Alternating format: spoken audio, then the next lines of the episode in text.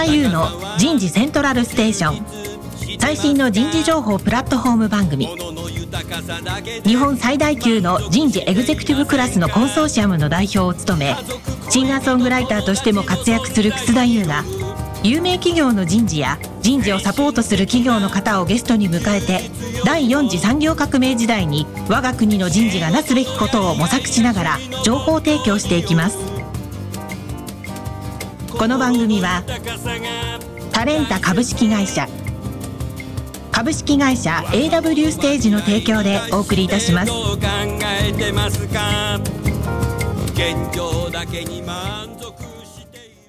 津田優の人事セントラルステーション最新の人事情報プラットフォーム番組パーソナリティの楠田優です。えー、皆さんこんにちは。もうなんか梅雨に入ってね、鬱陶しいですよね。大雨が降ってくるわ。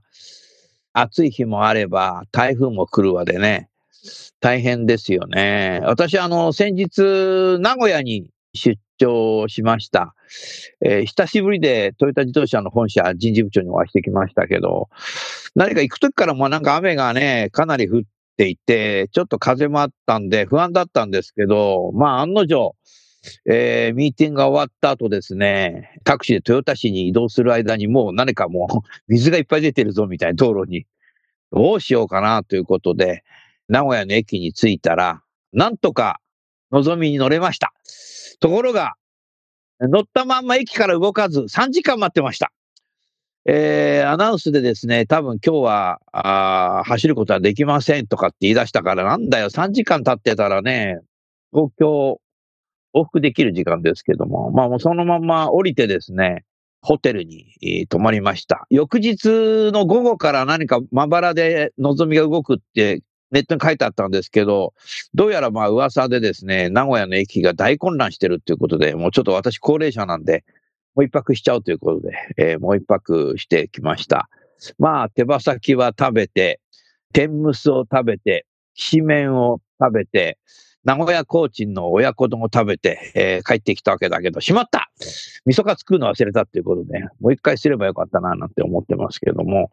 新幹線があんなね、一日止まっちゃうなんていうのはね、今まで出張かなりしてますけど、初めてだったかなと思ってますけども、皆さんはいかがお過ごしでしょうか？田村彩の健康ポイント。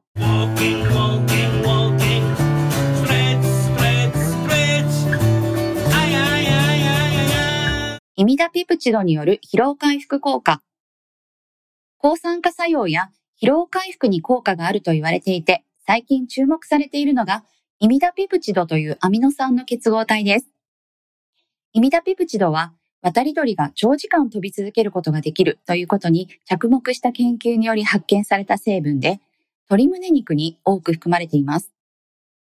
1日 100g の鶏胸肉を摂取すると、体内に発生した活性酸素が除去され、自律神経の機能が高まり、体が疲れにくくなり、眠りの質も高まります。イミダペプチドによる疲労回復効果。さあ、今日お送りするテーマは、えー、異業種交流プログラムのトレンドになります。早速ゲストの方をご紹介いたしましょう。クロスアス株式会社代表取締役瀬戸口渉さんです。瀬戸口さん、どうぞよろしくお願いします。どうぞよろしくお願いいたします。さあ、瀬戸口さん。はい。あなたはさ、セルムグループのファーストキャリアの社長されてる当時から、いわゆるこのね、異業種交流のプログラム、うん、かなりやってきて、その後、はい、セルムのね、執行役員をされてた時もね、ずっとそれやってきて、もうあなたこれに何か人生かけてんじゃないかなっていうふうに思いましたね。そういう中でさ、はい、さらに待った、それだけ集中してやろうということで、スピンアウトしたんでしょ？そうなんです、そうなんです。あのね、人生はね、大企業で雇われて、大企業で人を雇って、上場企業で経営陣になってやるっていうことも面白いんだけども、スピンアウトするとまた違う人生でもそのことばっか考えるから、うん、真の社会的価値が出てくるプロフェッショナルになるんだよね。うん、うん、うん。僕なんかもう、誰からも雇用されず、誰も雇用せず、えー、間もなく何年経ってんのかな？よくわかんなくなってきたね。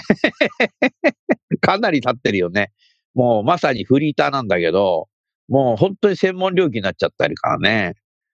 まあそういうことで、瀬戸口さんもね、その道を歩むんだろうなっていうふうに考えましたね。えー、今回のこのクロスアースの会社概要を少しお話しくださいよ。その後ね、異業種交流プログラムのトレンドということなんで、その辺のお話を聞きたいなと思っています。どうぞよろしくお願いします。はい、ありがとうございます。あの、セルム改めクロスアースの瀬戸口でございます。あのー、5月31日で中途で入って13年いたセルムグループを、まあ、退職してですね、えー6月1日からクロスアース株式会社という会社を、えーとメンバーと共に設立しました。あの、このラジオででもですね、どちらかというとその、ゲストの方をお招きするお話を伺う立場で、あの、ずっとご一緒させていただいたんですけれども、その中でもあの、越境学習っていうのをテーマとしてお話を伺ったりだとか、私も意見をさせていただくことなんで多かったです。あの、皆さんご存知の方もいらっしゃるかもしれませんが、地域かけるその大企業の人材と、地域共創をかけるリーダー育成ということで、あの、TEX、 True Experience の略なんですけど、TEX っていうプログラムをずっとあの5年ぐらいやってたんですけれども、これをですね、ずっとやってる中でできたこともあるんですけれども、もっとやりたいことが、あの、見えてきたっていうとこなんですよね。やっぱりあの、大企業の人をその地域にお連れして、で、地域のためにもなるアクションをして、地域の、まあなんでしょう、ハッピーというところと、あと大企業の人のあの気づき学び、そこからのビジネスへの、まあ成果につなげていくなんてところのきっかけ作ってきたわけなんですけども、その先をやりたくなってきたと。やっぱりその先って継続的にプログラム期間が終わった後もですよ、継続的に人が関わるし、そこにちゃんとお金が回って、ちゃんとなりわいが生まれるというかですね、えー経済として成長していくみたいなところをやっていきたくなったと。それをビジネスの力でやりたくなったと。で、これってめちゃめちゃ時間もかかりますし、あの、成長率もやっぱり少しずつなんですよね。なので、そういう歩みのスピードの特徴があるもんですから、セルムという、まあ、会社の外に出て、それを追求していきたいなと思って設立した次第です。なるほど。素晴らしいね。考えてみれば、まあ大企業、まあ東証プライム、東証プライム規模の企業は、考えてみたら、大都会に本社があるのがマジョリティなんだよね。う。うんん。ですけども、だからどうしてもえ大都会に住みながら通ってるうという人がすごく多いと思います。まあ製造業の場合はね、地方にも工場があったりしますけども、とは言ってもそこの工場の周辺しか知らないという形になる。で、他方で、ジョブ型、ジョブ型という形になって会社目線の定期移動とか、移動がなくなってきているので、なおさら自分が希望を出さない限り、地方には行かないっていうのも増えてきています。もう一方、地方限定社員っていうのも総合職でね、できてきてるので、そういう方はその地方にはいるんだろうけども、大都会では出てこないし、出張ベースで出てくるかもしれないけど、他の当社の地方の拠点にも行くことはあまりないだろうから、人々があまり移動したくなっちゃったんだよね。で、このコロナ禍で、なんか、在宅で仕事できるんだってさ、とかミーティングなんか出張しなくてもオンラインでできるんだってさってなるので、なおさらね、そこにあなたのね、この事業自身の着目っていうのはね、新たにアフターコロナ、アフターパンデミックの中で、ウィズコロナ、ウィズパンデミックの中で、何か新しい development の世界を築け上げようとするイノベーターだね。あありがとうございます。恐れ入ります。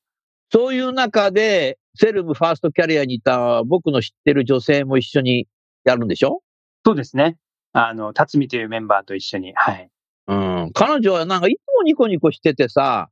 きちっと行動する女性だよね。僕昔からよくね、あなたと一緒に仕事してきたけど。あ そうですね。ありがとうございます。だからすごくあの、助けられていて、あの、特にですね、まあ、あの、地域のことばっかりやってるわけでもないんですけども、地域とその大企業の架け橋っていうのをやってると、やっぱりその、都市圏というかですね、あの、ビジネス主体でやっていることの文脈と、地域でのビジネスの文脈ってやっぱりちょっと違ってですね、うん。競合っていうものの捉え方がだいぶ違うんですよね。うん。で、私とかだと、まあ、あの、新入社員の頃からこう教わったんですけども、あの、競合っていうのはやっぱり打ち勝つものだと。で、やっぱりなるほど。勝ち抜くものだっていうようなあの感覚でずっとあの若い頃やってたんですけれども、地域においては、あの、競合っていう概念っていうのがですね、かなり慎重にいかないといけないと。例えば、床屋さんが地域にありますと。で、に、外からその移住して、新しい、あの、おしゃれな床屋さんをやりましょうってやった時に、競合になっちゃうわけなんですよね。うん。で、そうした時に、打ち勝とうっていうあの対象ではなくて、その人の仕事だったり、これまでの生活っていうのを奪ってしまうかもしれないっていう、そういうことをすごく考えないといけないわけなんですよね。そうやってその地域にとってサスティナブルじゃないよねっていうあの感覚になっていくわけなんですよね。そうだね。はい。なんかこういったところの細かいところでいくとそういったところもありますし、いろいろやっぱり同じビジネスのことを話していても、やっぱり若干感覚っていうところの 違いっていうのはやはりあって、そこを丁寧につないでいかないと、まあ、プログラムも成り立たないですし、そこからの学びも成り立たないと。まあ、そんなところを丁寧にあの彼女はつないで、あの、コミュニケーションしてくれてましたね。ああ。多分、シュンペーターの教科書通りに言うと、新結合なんだろうな。うんうん、おっしゃる通りですね。で、もう一つがやっぱり先の見えない時代に私たちは生きてるわけなので、単なる今まで習った競合という文字の文脈の中でロジックに分析するっていう手法ではなくて、うんえー、いわゆるフレームというコンサルチックなものの中から新しいことをやろうということだけではなくて、やはりお互いに普段は出会わないんだけど、出会って議論をして本音で話してると、何か新しいものの着地点や方向性が見えてくるような気がするけど、いかがですか？いや、もうまさしく思います。後ほどあの異業種交流のところで今回テーマであのお話をしたいなと思ってたんですけれども、あの、もまさにそこの一番のポイントのところをもういきなり言われた感があってですね。うん。あのいやな、あなたが何をやるのか聞いてないで今日番組スタートしちゃったんだけど、あなたとも長年さ、一緒にさ、ご飯食べてるか、ご飯食べてるだけじゃないけど。わかるよ。あなたの思いは。うん。あのー、人間って自分の考えてることを相手に喋るっていうのが重要であって、うん、いつも同じ人に喋ってると、いつも同じ答えしか戻ってこないんだけど、全く会ったことない人にも信頼関係作って、自分の意見を言い、相手も自分の意見を言うと、最初は少しなんか違うなーって考えるんだけど、やがてうまくなんかこう融合していくことによって、新しいものってのは見えてくるよね。はい。で、人類の成長って多分全部そうだと思うんだよね。うん。対話の延長線だと思うんですよ。つまりこれ対話をしなかったら読み書きもできないし、読み書きができる我々は対話をするようになって、こう産業ね、革命が起きてどんどんね、成長してきてますけど、家でも一人でも仕事できるんだけど、パソコンに向かって仕事してると何も喋んないことってコロナ禍でありましたよね。僕なんか OK Google しか言えなくなっちゃった頃あってさ、アレクサ、今日は何曜日だっけ？とか聞いたりしてね。だからこんな形でも仕事できちゃうので、これじゃあイノベーションは起きないよね。だからまさにあなたがやっぱり部屋から箱の中から外に出すっていうことなんだろうな。うん、考えてみたらリーダーってさ、リーダーシップを発揮するのっていうのは箱から出るわけなんだけど、はい。部屋の中にいたらリーダーシップなんて発揮なんかできないんだよ。うん、だからそれはあえてあなたは外に出そうとしてるんだろちゃんとですね。あなたの印象的なのはさ、なんか電話した時にさ、はい。高野山にいたりとかさ、ああ、そうですね。ある時は電話したら今能登半島ですとかっつってさ、はい。じゃあ俺は瀬戸口さんにいつ電話すればいいんだよっていうふうに思ったことあるけどさ、そういうのもやるの？はい。あの、で、電話はいつでもつながりますから。あ、そっか。はい。そういうのも、あの、やっていきます。で、まあ、そういう、なんていうんでしょう、地域に行くとか、あの、高野山の信言密教の世界に触れるみたいな越境学習も、あの、もちろん我々の中心でやっていくんですけども、今日は、あの、草先生といろいろ議論したいなと思ったのが、越境学習の、ちょっと広い意味でのその異業種交流っていうのが、やはりこの1年ぐらいですね、かなりあの、私、あの、セルム時代の時の最後の方もですね、オーダーいただくこと、ご相談いただくことが多くて、昔とだいぶなんて言うんでしょう、そこにかける思い出あったりだとか、大事にされてることって変わってきてるなっていう感覚があってですね。うん。なので、あの、今日は、あの、私が、あの、クロスアスという会社でやってる越境学習もそうなんですけど、それはちょっと一旦、あの、置いておいて、おそらく、あの、リスナーの方が、あの、今、いろいろ模索されている異業種交流の明日みたいなところを、ぜひ、あの、いろいろご意見もいただいて議論できればいいな、なんて思ってました。まずね、はい僕の経験から言うと、異業種交流で育成、研修みたいのをやったときに、はい。一番重要なことを一つ申し上げます。はい。後工程です。うん、うん、うん、うん。ちょうどね、2000年代に、当時の東証一部上場企業で、異業種の研修ってややブームになったことあるんですよ。うん。うーん、3社ぐらい集まって、はい。それは3泊なのか4泊なのか、もう記憶にありませんけども、うん。21世紀の夜明けですよね、2000年代って。規模の大きいとこで言うと、3社とも異業種なんだけど、えー10兆円ぐらい年間売ってるような企業規模。まあ当時は7兆円ぐらいだったかもしれないとこもあるし、10兆円超えてる時もありましたけど、いずれにしろ、えー何千億の会社じゃなくて、何兆円規模の会社が3社ぐらい集まってやったんですけど、アンケートに書かれるんですよ。1、勉強になりました。うん。2、刺激になりました。うん。やがて半年1年経った時に、ほとんど忘却曲線に入って何も新しいことは出なかった。丸。つまり、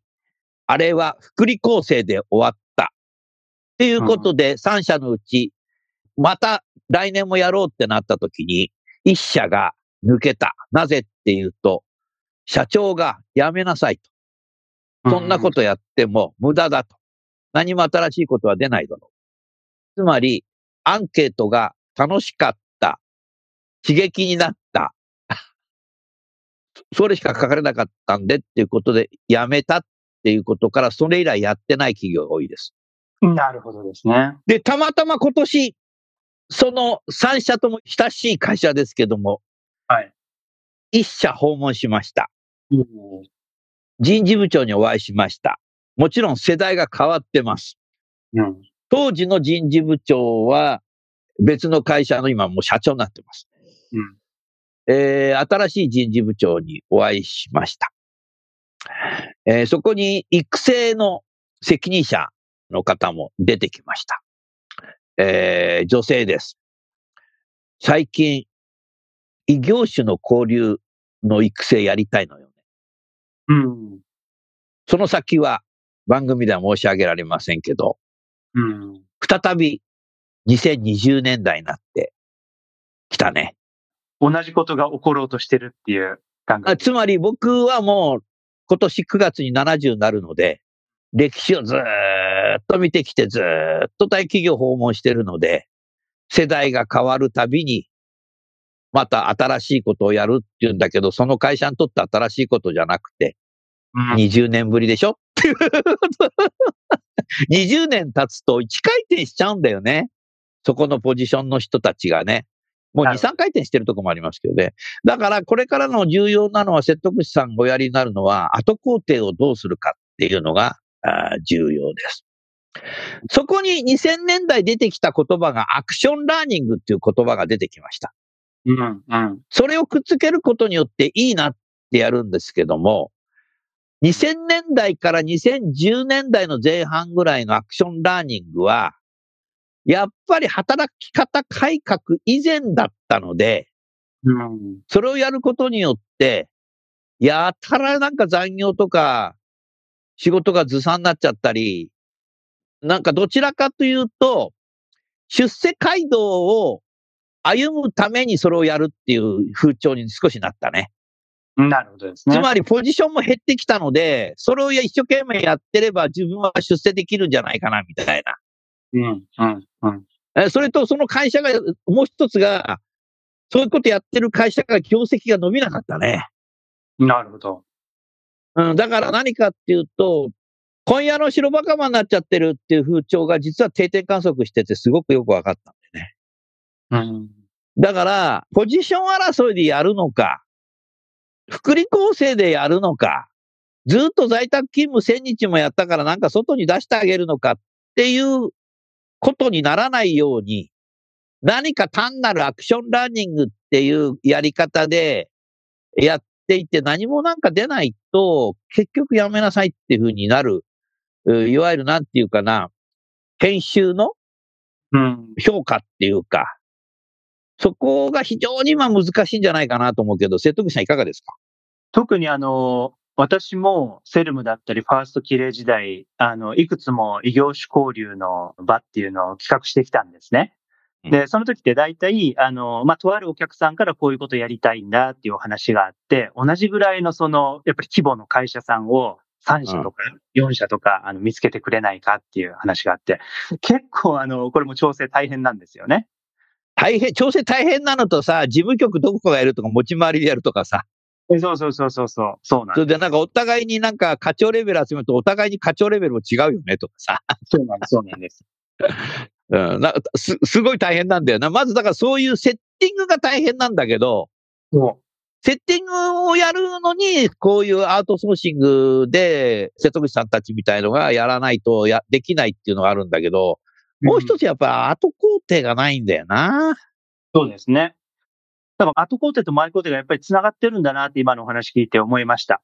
今、なんていうんでしょう、出世のための入り口として参加者もそんなメンタリティで受けてたみたいなお話あったじゃないですか。うん。やっぱりそういうふうにすると、3社4社その苦労して、同じぐらいのあの、どの3社も納得いただくようなフェーズ感というか、そういう会社さん集めて、セッティングができたとしても、それぞれの会社さんからですね、あの、他の会社に負けないように看板背負って頑張ってこいよみたいな送り出され方をされて、本人もそのつもりでるもんですから、うんある意味なんでしょう、マウントの取り合いというかですね。マウンティングになっちゃうんだよな。そうそうそう。そういう形になっちゃうと、はい日本ザルとゴリラさんと、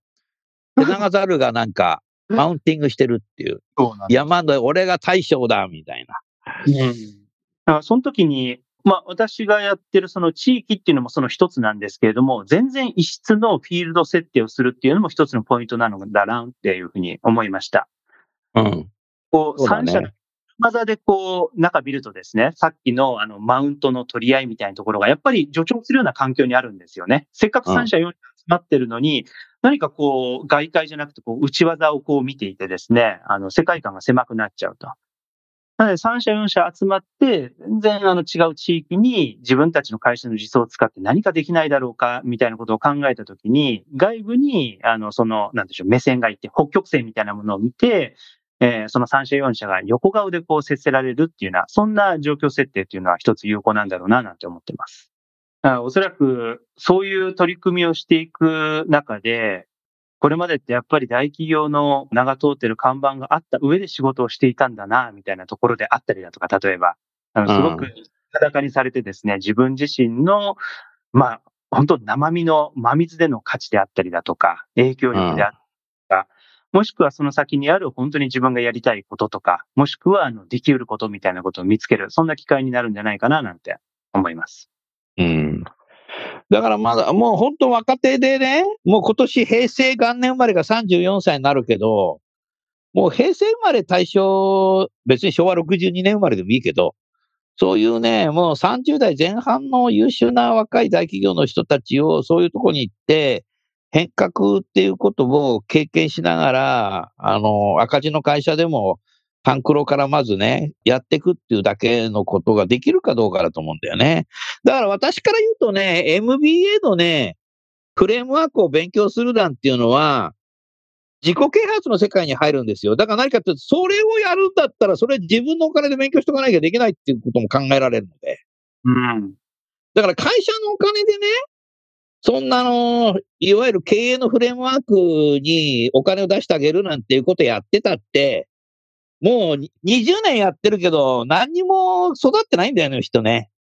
うん。うん一つ高い位置行かなきゃダメだよ。うん。それ知らないと、恥をかくんだってことですよね。他者との交流。また、本気でそこの経営を対してアドバイスしていくわけだから。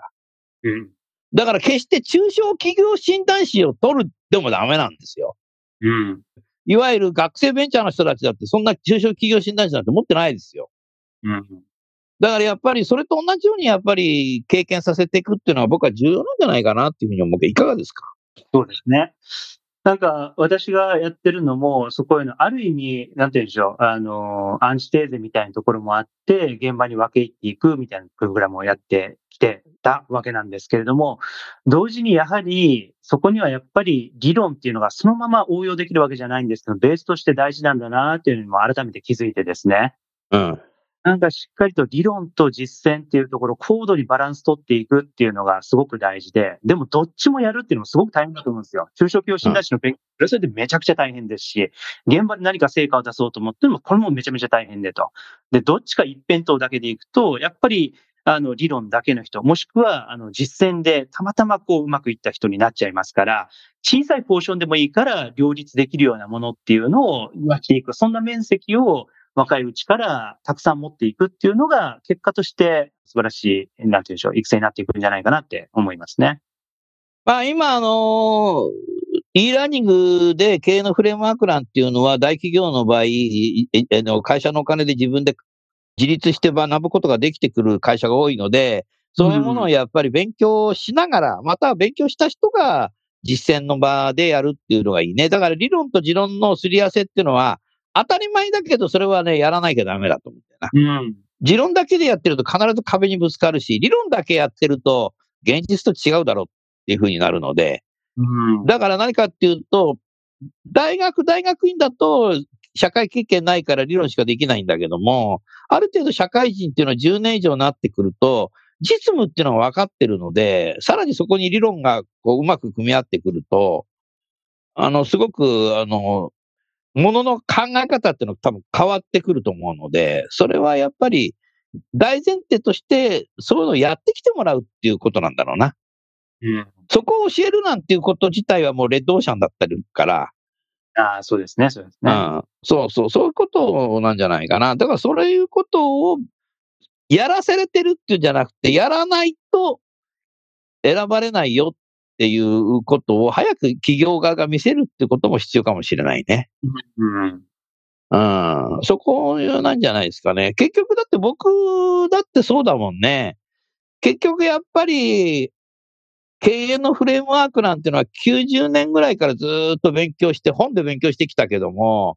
やっぱりそういうことやってるから、僕自身は55歳、56歳の時から、大学大学院の MBA の教授のアサインも来るわけですよね。だから実務もやってたし、理論も知ってるので、それの組み合わせの講義ができるっていうことで来たわけなので、結局、えー役に立ったっていうことですよね。だけどももう7年やって自分で手挙げて、もうそれはもうやめましたけどね。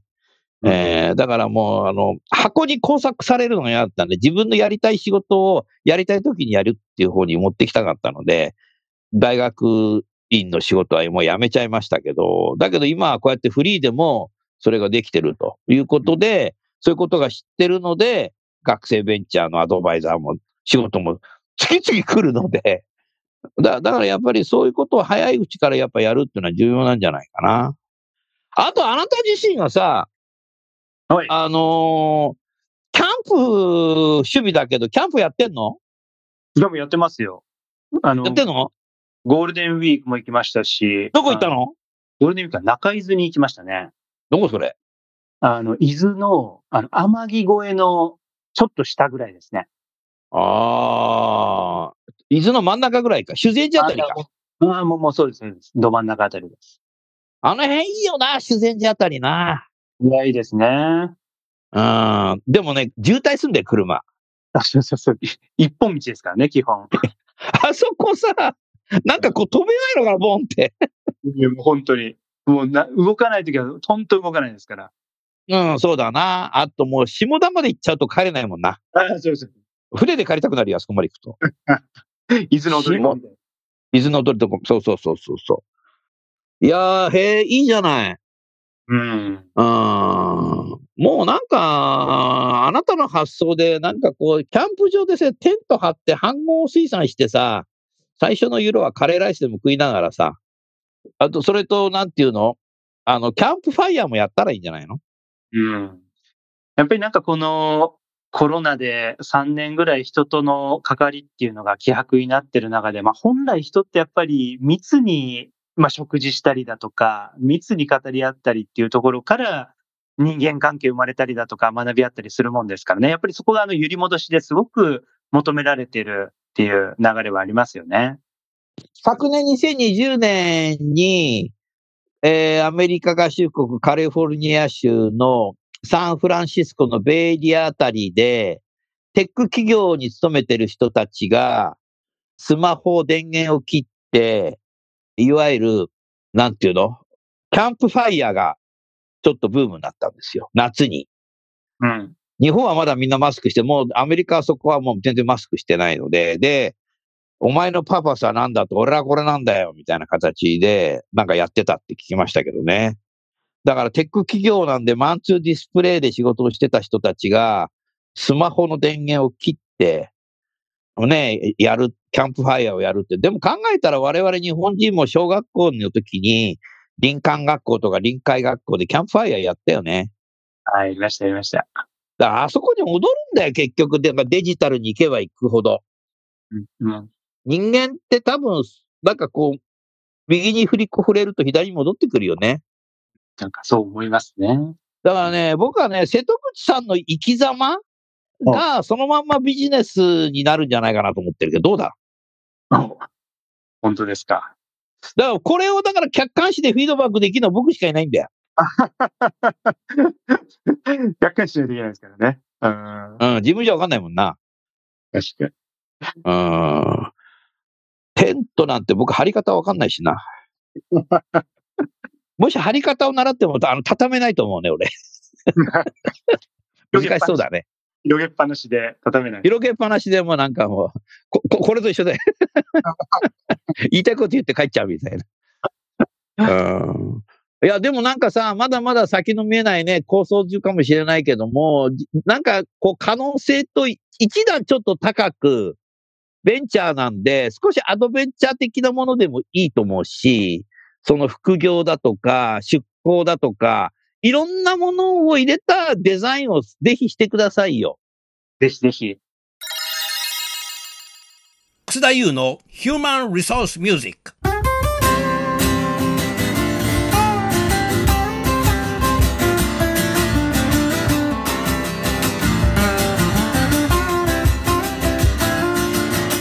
今日の曲は、就業意欲促進の歌。就業意欲促進の歌。これは厚生労働省が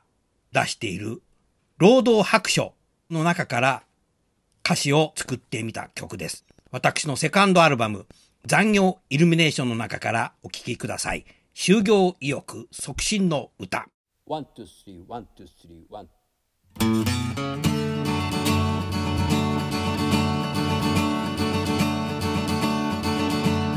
西暦2010年から20年間で約845万人の労働人口減少。女性若者高齢者障害者がみんなで参加する社会を目指そうじゃないか。若者の諸君働いていますか？部屋でゴロゴロ。していませんか？部屋でゴロゴロ。していると腹が減りお腹までゴロゴロしてきます。女性の皆さん働いていますか？育てをしながら働いている人もいるでしょう。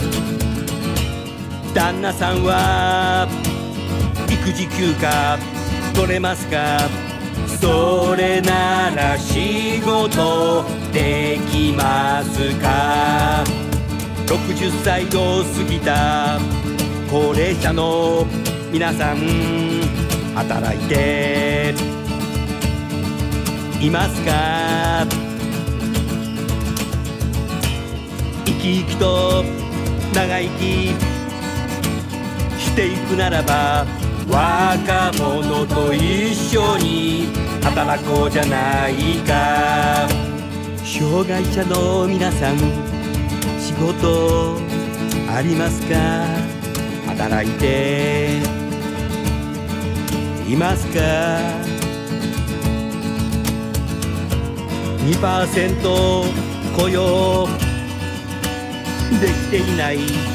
会社を見つけて働きたいですよね。みんなで参加可能な社会が持続すれば少子化高齢化人口減少化が影響したとしても女性若者高齢者障害者が活躍できる西暦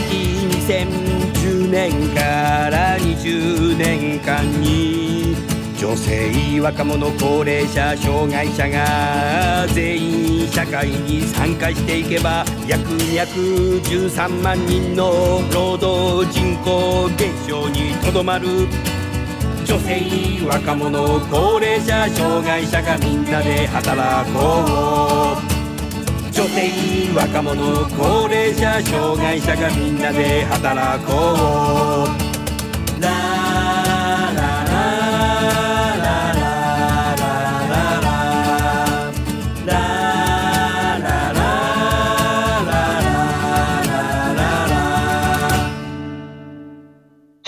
リスナーの皆さん、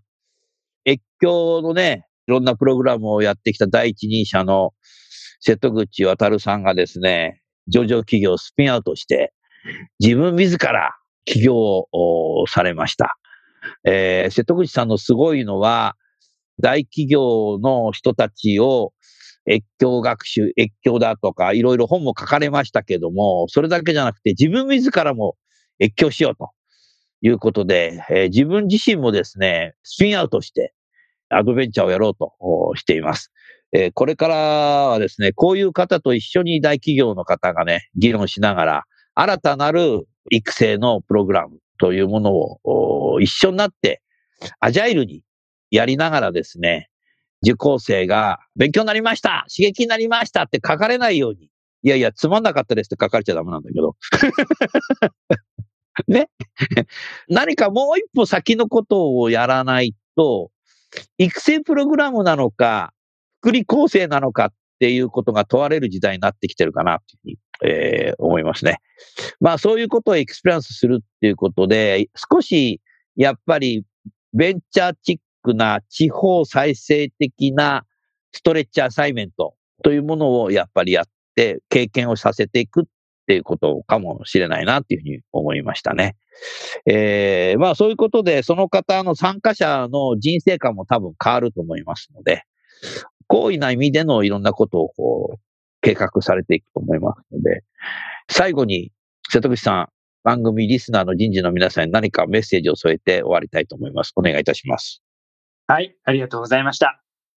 まあ、今回ですね、ゲストという形で呼んでいただいて、いろいろお話しさせていただいて、すごく、まあ、懐かしかったというにはですね、まだそんなに時間は経ってないんですけれども、改めて自分がやろうとしていることを、あの、客観視する、あの、時間にもなりました。あの、本当にありがとうございます。あの、もうリスナーの皆さんにはですね、あの、もう本当一言だけ、時間もかかるし、あの、少しずつの成長なんで、そんなにあの、急に跳ねるものじゃないかもしれない、あの、そんな成果。あの、こんなものがですね、あの、おそらく中長期を見たときには、今取り組むべき、あの、大事なことなんじゃないかなっていうふうに思います。おそらく目の前でいろいろ会社から求められることであったりだとか、あの、出さねばならない成果あると思うんですけれども、目線をあの高く、ちょっと先に置いたときに、あの、やるべきことっていうのをぜひ皆さんとですね、あの、一緒に作って歩んでいきたいななんて思ってます。あの、これからもクロスアス株式会社、皆さんとご一緒する機会もあろうかと思いますので、どうぞよろしくお願いいたします。ありがとうございました。瀬戸口さん、ありがとうございました。リスナーの皆さん、えー人的資本経営、え2年目に入りました。えー人材投資ということでね、いろんなところにこう人材を投資していくっっていうのが必要になってきます。一部の人だけではなくて、全員戦力化ということだと思いますね。えー、ですから、人的負債人材を作らないことっていうのは私はいろんなところで申し上げてますけども、えー、ぜひ人的資本の中でですね、瀬戸口さんのやってるようなこともですね、ぜひ一緒になって皆さんと考えていきたいと思いますので、ご興味ある方は、瀬戸口さんにアクセスしていただいて、議論していただいたらいいんじゃないかな。さあ、それでは最後にゲストの方をご紹介して番組を終わりたいと思います。クロスアス株式会社代表取締役の瀬戸口渉さんでした。瀬戸口さん、どうもありがとうございました。ありがとうございました。